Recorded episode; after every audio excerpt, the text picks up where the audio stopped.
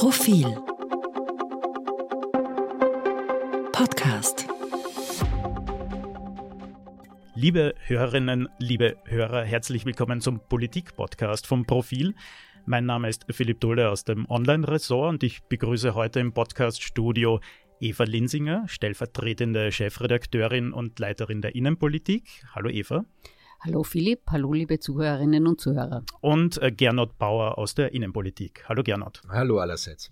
Wir haben heute zwei große Themen im Profil-Podcast und zwar die ÖVP startet mit ihrer Kampagne Glaub an Österreich in den politischen Herbst während ein Strategiepapier für die SPÖ ans Licht der Öffentlichkeit gekommen ist.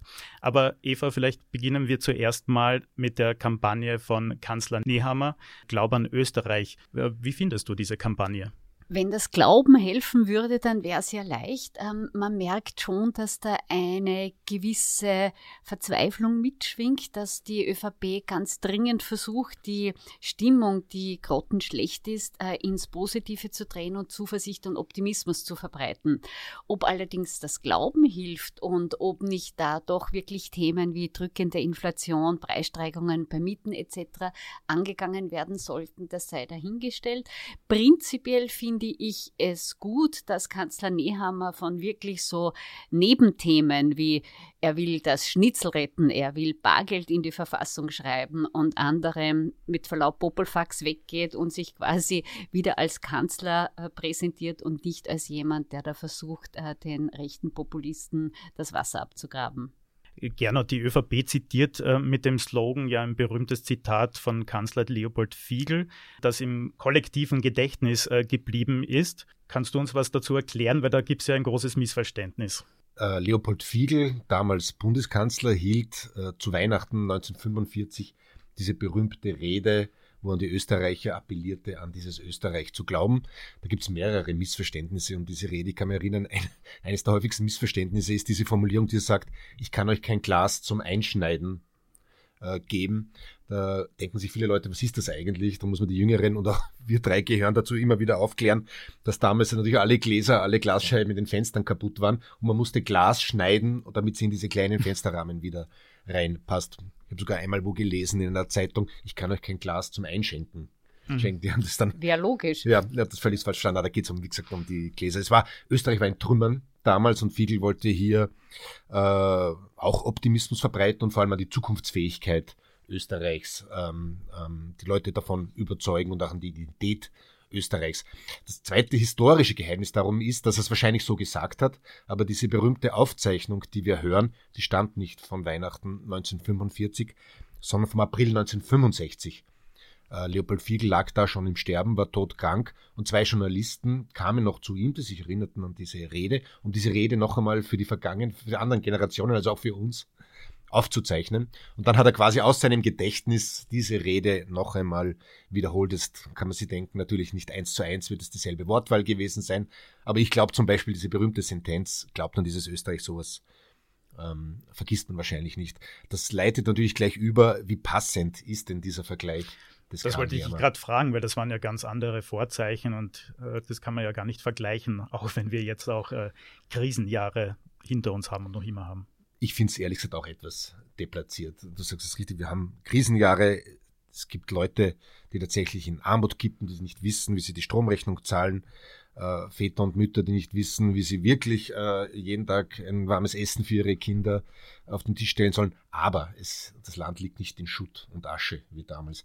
Wir haben nicht hunderttausende Tote, Vertriebene. Äh, eines der ärmsten Länder der Welt war Österreich damals. Also dieser Vergleich ist eigentlich fast frivol, möchte ich es nennen. Er ist auf jeden Fall geschichtsvergessen äh, und das äh, ist auch der große Haken dieser Kampagne. Ich finde es ja prinzipiell gut, wenn Zuversicht verbreitet wird, aber mit dieser Analogie ähm, nach dem Holocaust etc. etc. Wir müssen das nicht alles aufzählen. Das passt nicht. Ist das jetzt auch so ein Jahr vor der nächsten Nationalratswahl im September 2024? Das ist der nächste reguläre Termin. Der letzte Versuch von Kanzler Nehammer, zuerst Krisenkanzler, dann der populistische Kanzler, jetzt Zuversicht zu, zu spenden und quasi in eine neue Form, ein doch noch ein großer Kanzler zu werden. Krisenkanzler ist ein gutes Stichwort. Man könnte sich auch fragen, ist es nicht mehr ein Kanzler in der Krise? nämlich nachdem die Umfragen für die ÖVP natürlich schlecht sind, die ÖVP liegt deutlich hinter der FPÖ. In der fiktiven Kanzlerfrage ist Herbert Kickel gleich auf mit Karl Nehammer bereits und offenbar haben sich jetzt die Strategen und Strateginnen der ÖVP zusammengesetzt und gedacht, was können wir denn tun?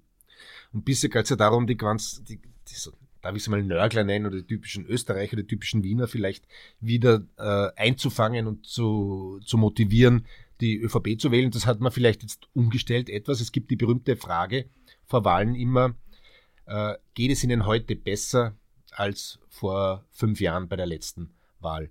Und die Analysen zeigen, jene, die diese Frage mit Nein beantworten, tendieren auch dazu, zum Beispiel sehr stark die FPÖ zu wählen.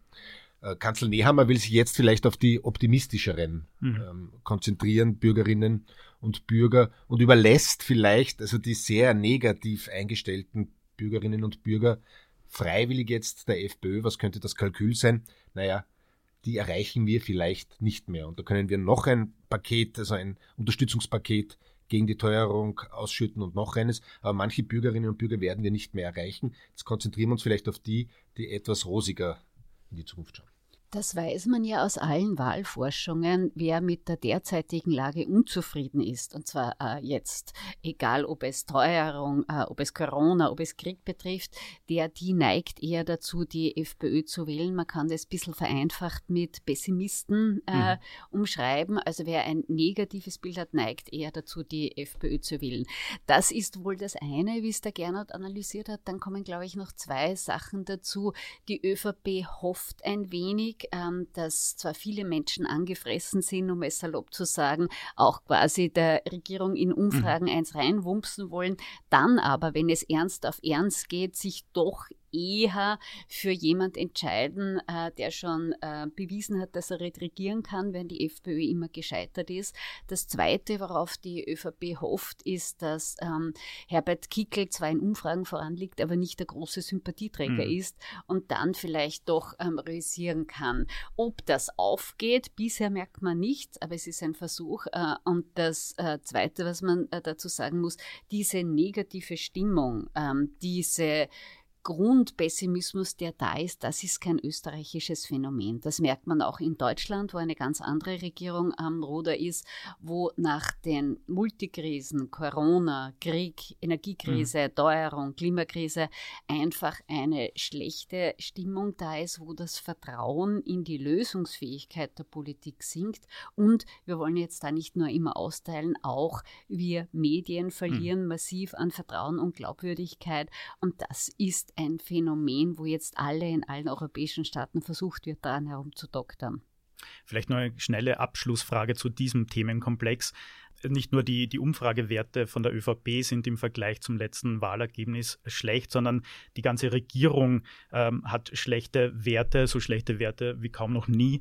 Ist das bezeichnend jetzt auch, dass die Grünen da gar nicht mehr vorkommen in dieser Kampagne? Das ist eine ÖVP-Kampagne. Sie ist auch in der ähm, äh, ÖVP-Parteiakademie ähm, vorgestellt worden.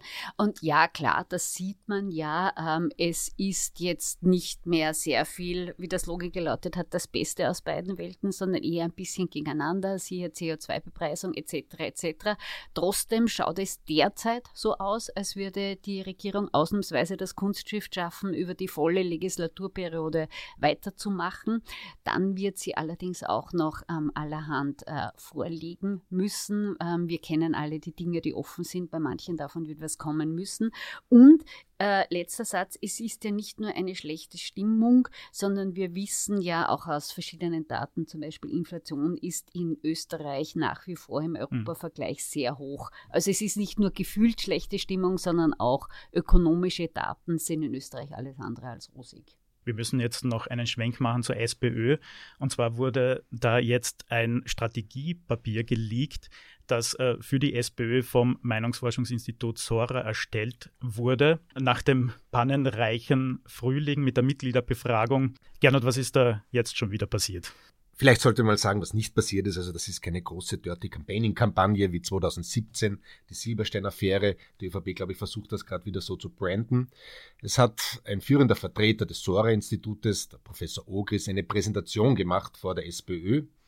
Da gibt es noch kein Vertragsverhältnis und äh, Strategien dargelegt, wie man im bevorstehenden Wahljahr 2024 sich aufstellen kann. Es gibt ja nicht nur Nationalratswahlen, es gibt kommunale Wahlen, es gibt die EU-Wahl. Und da hat er ein paar Tipps gegeben und dann ist für ihn passiert, äh, der Worst Case, also das Fiasko, was jeder, jeden passieren kann, der in einem Büro arbeitet, anstatt die Präsentation im Nachhinein per Mail an ein, zwei, drei Leute zu schicken, hat einen falschen Knopf gedrückt, einen falschen Verteiler bekommen und es ist an 800 Leute insgesamt gegangen, damit natürlich auch an alle Journalisten dieses Landes und alle anderen Parteien. Und so wurde es geleakt. Ist peinlich und wir haben ein bisschen was erfahren, wie die SPÖ vielleicht nächstes Jahr in die Wahl gehen wird, strategisch. Also es werden ja mehrere Ziele, Eva, formuliert, unter anderem, ähm, wie die SPÖ stärkste Partei werden kann, also was passieren könnte, wenn sie stärkste Partei links der Mitte wird und äh, wie man quasi eine Ampelmehrheit ohne ÖVP und FPÖ-Beteiligung formen könnte. Wie realistisch sind denn diese Vorhaben überhaupt? Also nach derzeitigem äh, Stand der Umfragen deutet wenig darauf hin, dass die SPÖ stärkste Partei wird, um es einmal vorsichtig auszudrücken.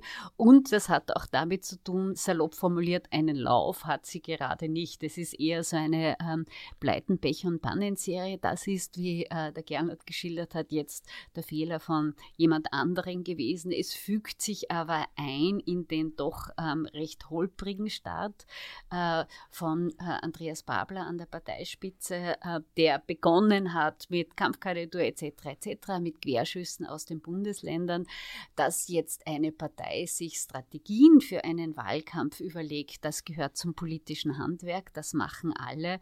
Dass sie rausgeht, ist natürlich ein gefundenes Fressen für alle politischen Mitbewerber, die jetzt auch darauf versuchen, äh, Spott, Häme äh, und da darüber zu ergießen. Also einen Lauf hat die SPÖ gerade nicht teilweise wirkt es auch ein bisschen grotesk fast. Also ein Punkt ist, wie mit der FPÖ umgehen. Da steht drin, ja, man muss Babler das Charisma seiner Kommunikation herausstellen, dass er mit den Leuten reden kann. Und man soll klarstellen in diesem Konzept zufolge, Babler ist die Liebe und Kickel ist der Hass.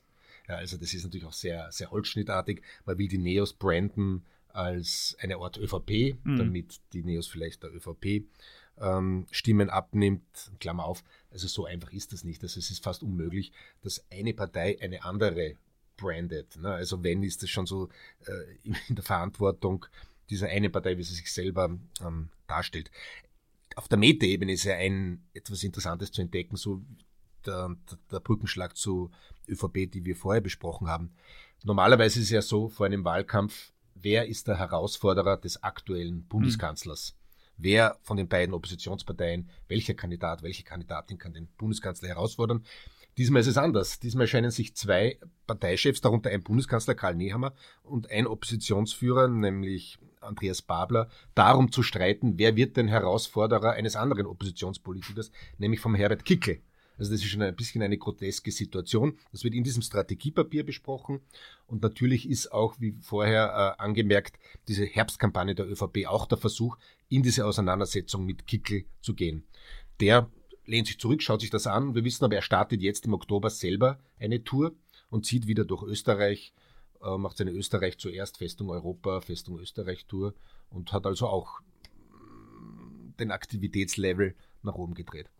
Aber ja, es hat ein bisschen was Groteskes, so quasi, bitte, bitte darf ich mit ins Kanzlerduell. Ähm, und da werden quasi die Vorzeichen gestellt für die kommende Nationalratswahl. Und um auf die ÖVP zurückzukommen, der Einzige, der wirklich derzeit Kanzler ist, äh, Kanzler Karl Nehammer, der glaube ich, hat die, hätte die besten Chancen, äh, wirklich dorthin hineinzukommen, wenn jetzt regiert wird. Wir Medien reden zwar gern über Strategien etc. etc. Die Mehrzahl der Bevölkerung interessiert aber quasi solide Regierungsarbeit, mhm. dass wirklich Probleme angepackt und gelöst werden. Da gibt es eine ganze Menge zu tun. Ich sage nur Gesundheitssystem, äh, fehlende Ärzte, Ärztinnen, fehlendes Pflegepersonal. Die Pflegereform ist schon lang versprochen. Ich ich finde es toll, dass jetzt eine Offensive zum Ausbau der Kindergartenplätze angekündigt mhm. worden ist. Nur angekündigt wurde schon oft etwas. Es sollte auch etwas passieren. Also es wäre sehr begrüßenswert, wenn nicht nur jetzt über den Wahlkampf nachgedacht, sondern auch noch regiert werden würde, weil ein Jahr Wahlkampf, das ist selbst uns Medien zu lang, von der Bevölkerung ganz zu schweigen. Liebe Eva, vielen Dank für dieses, ich finde ein schönes Schlusswort von, von, dir. Lieber Gernot, vielen Dank. Liebe Eva, vielen Dank. Äh, den nächsten Profil Innenpolitik-Podcast hören Sie wieder kommenden Mittwoch. Liebe Hörerinnen, liebe Hörer, vielen Dank fürs Zuhören. Auf Wiederhören. Danke fürs Zuhören. Bis zum nächsten Mal.